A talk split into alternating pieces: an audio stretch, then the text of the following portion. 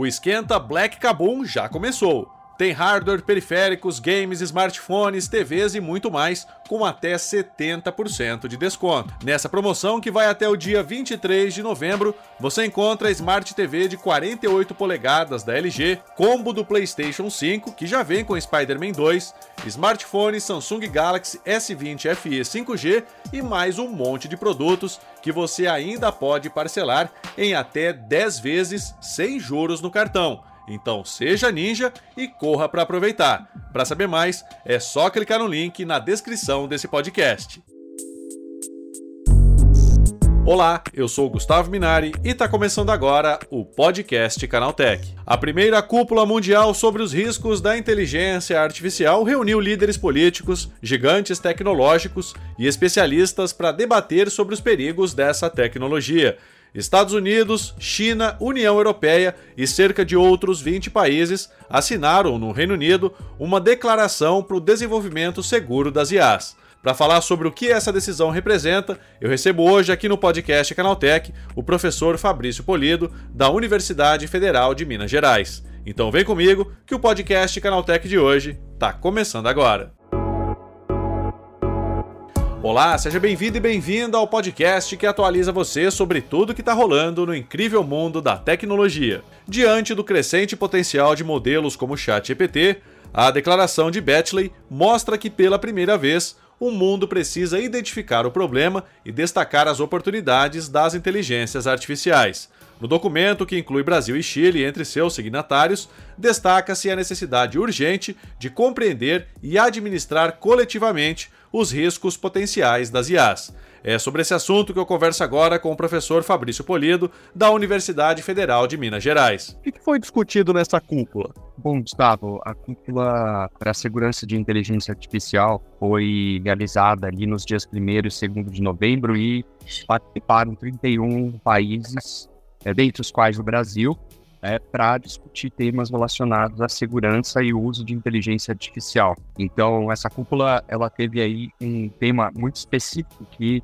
foi discutir dentro das, dos foros internacionais que já discutem o tema, como na ONU, na, na na Organização Internacional do Trabalho, uma abordagem mais centrada em questões de segurança, porque é, a própria cúpula não tinha como objetivo discutir é, certos temas que já estão nas outras organizações, como, por exemplo, a regulamentação de inteligência artificial, tema que está na União Europeia, países provavelmente têm adotado em seus projetos de lei, leis regulamentando já, mas nesse caso específico, a cúpula é, se dedicou a discutir os principais problemas relacionados ao uso, aos riscos é, potenciais, riscos excessivos, é, riscos grandes que a inteligência artificial pode trazer para a segurança, integridade e também para as populações em geral. Então, o principal tema dessa cúpula foi falar sobre segurança em IA, né? Mas claro que a cúpula não deixou de sacar algumas questões de, de preocupação, como eu chamaria, da ordem global, sobretudo aquelas que envolvem os riscos seletivos, né, e o uso de inteligência artificial, discriminação algorítmica é, para populações seletivas, né, envolvendo aí minorias, envolvendo é, grupos étnicos, raciais. Então essa também foi uma das principais frentes aí de abordagem dentro da cúpula. Muito rapidamente, desses 31 países, eles, eles aprovaram uma declaração de Beachley, que é a declaração que sai dessa primeira cúpula, e um dos destaques foi justamente pedindo aos países maiores, maiores esforços de cooperação internacional na área de inteligência artificial, apesar dos esforços que têm sido feitos em outras organizações, mas que esses países devem liderar esse movimento do que seria um foro internacional para segurança em IA, né? Que eu acho que é, é o que estava faltando em outras frentes aí das organizações que muitas vezes ressaltam mais os grandes benefícios, vantagens é, do inteligência artificial e menor preocupação em relação aos potenciais e riscos e, e, acima de tudo, é, aspectos de discriminação que o uso de IA pode trazer. É, não é só sobre a substituição do trabalho humano, mas é ao empregar tarefas repetitivas, trazer, colocar os seres humanos em vulnerabilidade em relação ao, ao uso das ferramentas sem qualquer letramento, sem qualquer conhecimento de como essas ferramentas são aplicadas, desenvolvidas, utilizadas e aplicadas, né? pensando aí no ciclo de desenvolvimento das aplicações de IA. Então, é, acho que o grande mérito desse encontro foi ter colocado em perspectiva essas discussões e, acima de tudo, nos, nos, nos grandes eixos, né, ou frente, esses riscos de segurança em IA têm sido observados. Quais são eles fundamentalmente? Quais são esses eixos? O primeiro em relação à própria proteção dos consumidores digitais. Né? Os é. consumidores digitais hoje são muito vulneráveis ao uso de inteligência artificial, interação com bots, é, rebaixamento aí dos direitos, né? direitos de consumo que não são observados nas relações entre inteligência artificial, empresa que utiliza os consumidores que adquirem produtos e serviços.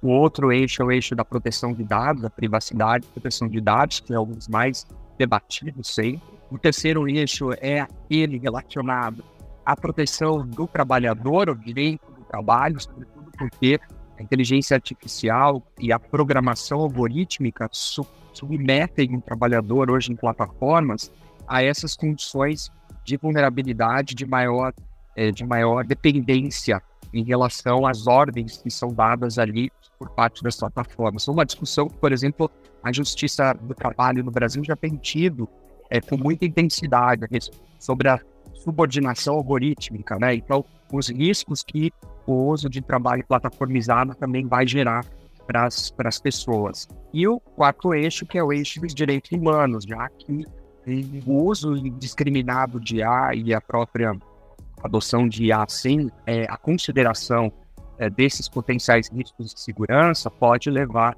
a, a afetar a integridade, integridade física, psíquica, intelectual e, acima de tudo, corporativa dos indivíduos, então da associativa, né, a forma como os atores indivíduos é, se organizam. E isso dá margem à discussão sobre manipulação, desinformação, tudo aquilo que a gente já viu né, nos últimos anos. Mas acho que o grande mérito da, da cúpula foi ter colocado essas questões em perspectiva também, não buscando tratar de nenhuma proposta de regulamento, não, não é isso, mas chamando a atenção dos estados para que se comprometam com esse tema mais adiante. Agora, Fabrício, né, como é que fica o Brasil nessa história? Né? O Brasil também foi signatário, né? Como é que funciona isso agora para a gente aqui? Boa. Bom, o Brasil se compromete dentro de um foro internacional. De, é, esse foro internacional seja, os diálogos diplomáticos que o Brasil tem mantido nesse campo precisam, eu vou chamar a atenção, elevar o nível, é, particularmente porque o Brasil não tem uma, tem uma estratégia nacional de inteligência artificial, mas não coloca nenhum investimento é, como política pública em áreas de ciência, tecnologia e inovação na área de IA. Quando o Brasil é, se coloca nessa posição apenas como consumidor de aplicações de inteligência artificial. Isso gera um desequilíbrio, porque o Brasil fica dependente da aquisição de tecnologia de IA de fora, na China, Estados Unidos, que hoje são grandes rivais nesse campo, né? pensando aí na geopolítica da corrida de inteligência artificial. E a participação da China na, na cúpula foi uma participação é, esperada, porque ela teria também que responder a, a essas demandas que hoje têm sido travadas pela comunidade internacional, a União Europeia, a respeito de como ela desenvolve é, os seus é, processos e de soluções de IA sem é, uma contrapartida de transparência. E aí, especificamente no caso do projeto de lei, os projetos de lei que hoje tramitam no Congresso Brasileiro, a preocupação é justamente essa, como que a questão de segurança em IA vai ser tratada a partir dessa perspectiva. Porque a proposta brasileira, o, a, o projeto de lei que tramita no Senado Federal, se concentrou em espelhar aquilo que a União Europeia está fazendo nesse campo, ou copiar o modelo europeu praticamente, é, sem entrar em discussões que hoje dizem respeito também a esses aspectos de um país que hoje só consome basicamente aplicações de inteligência artificial nas plataformas, nos serviços digitais.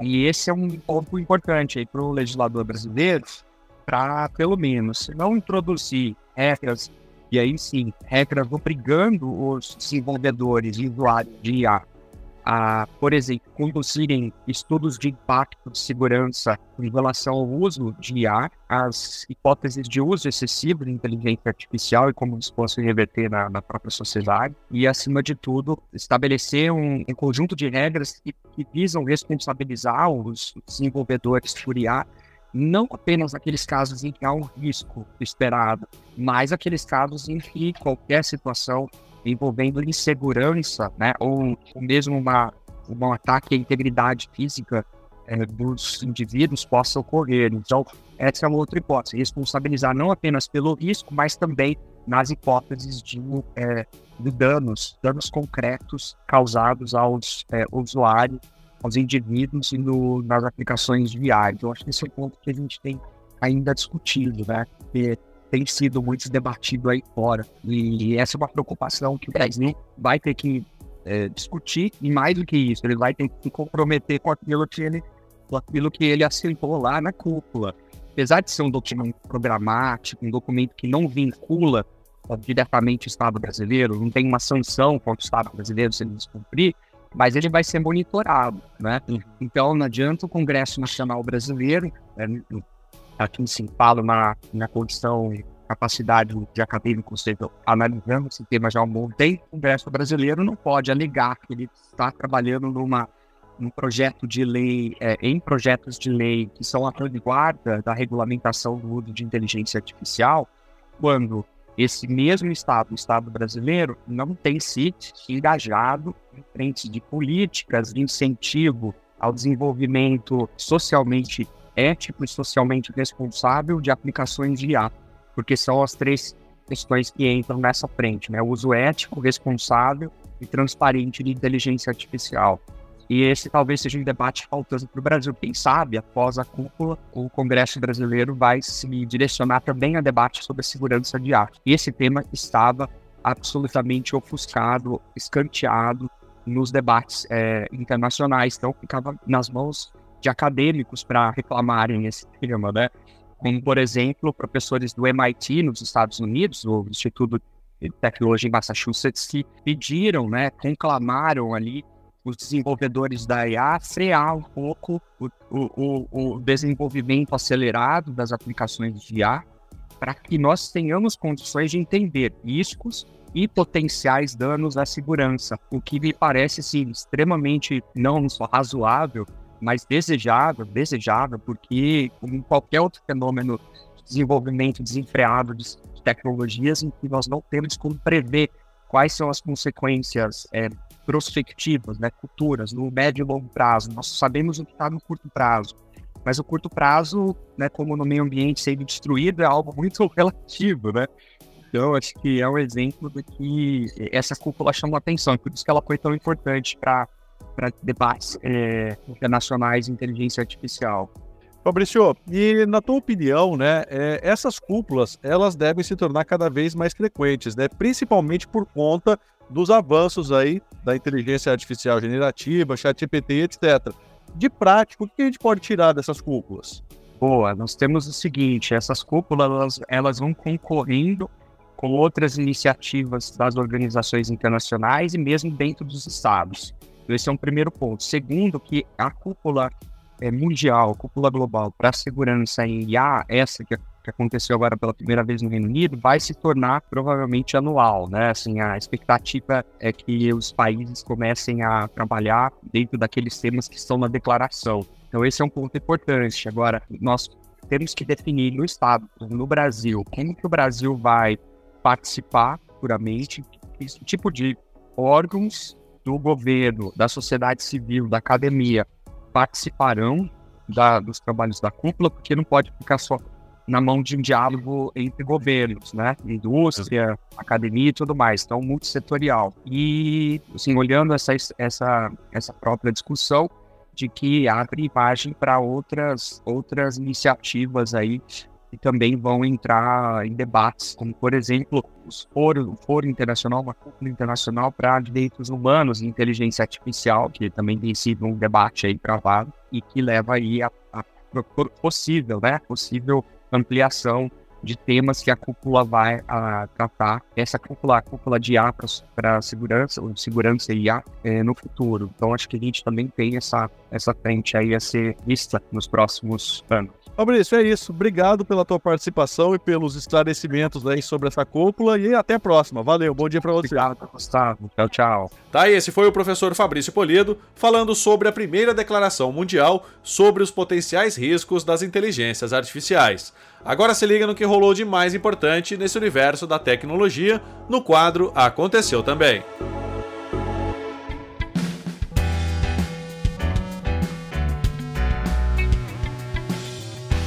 Chegou a hora de ficar antenado nos principais assuntos do dia para quem curte inovação e tecnologia. Na sua missão de ser líder em áreas centrais da tecnologia, a China anunciou seus planos na área de robótica. Em 2025, a expectativa é produzir em massa robôs humanoides, máquinas que se assemelham fisicamente com seres humanos.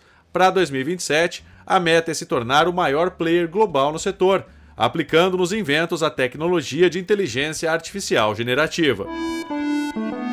A OpenAI anunciou a chegada da ferramenta GPTs, capaz de permitir que qualquer pessoa personalize o chat GPT segundo seus próprios interesses. A novidade está disponível para assinantes dos planos Plus e Enterprise da plataforma. Não exige noção de programação e em breve vai resultar em uma loja virtual com as melhores criações da comunidade. Após a distribuição do recurso, a OpenAI quer que a própria comunidade se envolva na personalização e use a criatividade para montar esse multiverso de chat GPTs.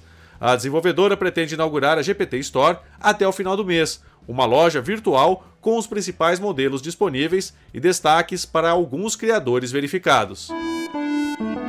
Pessoas interessadas em adquirir um nome de usuário no X, o antigo Twitter, em uso por outro perfil que não utiliza mais a plataforma, tem uma boa e uma má notícia pela frente. A boa é que a rede parece ter começado a vender essas arrobas. A má é que os valores cobrados pela empresa de Elon Musk beiram o absurdo e, em alguns casos, passam de 50 mil dólares, quase 250 mil reais numa conversão direta.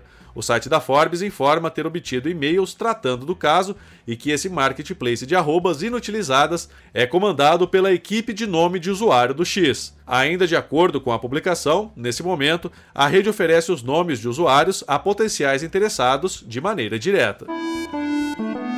O preço de eletrônicos como celulares e aparelhos de TV pode aumentar por causa da seca na região do Amazonas. Afinal, os efeitos climáticos causados pelo fenômeno El Ninho estão dificultando o transporte na região da Zona Franca de Manaus e, por isso, os custos das empresas tendem a aumentar. Na maioria, a logística necessária para a produção depende dos rios, que estão num nível muito baixo para que o transporte ocorra de forma normal. Por isso, os produtores precisam encontrar formas diferentes para receber os insumos e escoar os produtos montados. A alternativa mais utilizada é o transporte aéreo, com uma capacidade menor em comparação com o fluvial, além de ser consideravelmente mais caro. O Discord vai mudar o funcionamento da hospedagem de arquivos dentro da plataforma. Os links para download de conteúdos armazenados nele passam a ser temporários e com duração máxima de 24 horas. Segundo a desenvolvedora do app, a ação é uma alternativa para combater o envio de malwares. Tá aí, com essas notícias, o podcast Canaltech de hoje vai chegando ao fim. Lembre-se de seguir a gente e deixar uma avaliação no seu aplicativo de podcast preferido. É sempre bom lembrar que os dias de publicação do programa são de terça a sábado, com um episódio novo às 7 da manhã, para acompanhar o seu café. Lembrando que aos domingos tem também o Vale Play, o podcast de entretenimento do Canaltech. Esse episódio foi roteirizado e apresentado por mim, Gustavo Minari, e a edição foi da Julie Cruz. O programa também contou com reportagens de André Lorente Magalhães, Fidel Forato, Douglas Siriaco e Vinícius Mosquen. A revisão de áudio é do Wallace Moté, com trilha sonora de Guilherme Zomer, e a capa desse programa foi feita pelo Eric Teixeira. Agora o nosso podcast vai ficando por aqui. A gente volta amanhã com mais notícias do universo da tecnologia para você começar bem o seu dia. Até lá, tchau, tchau.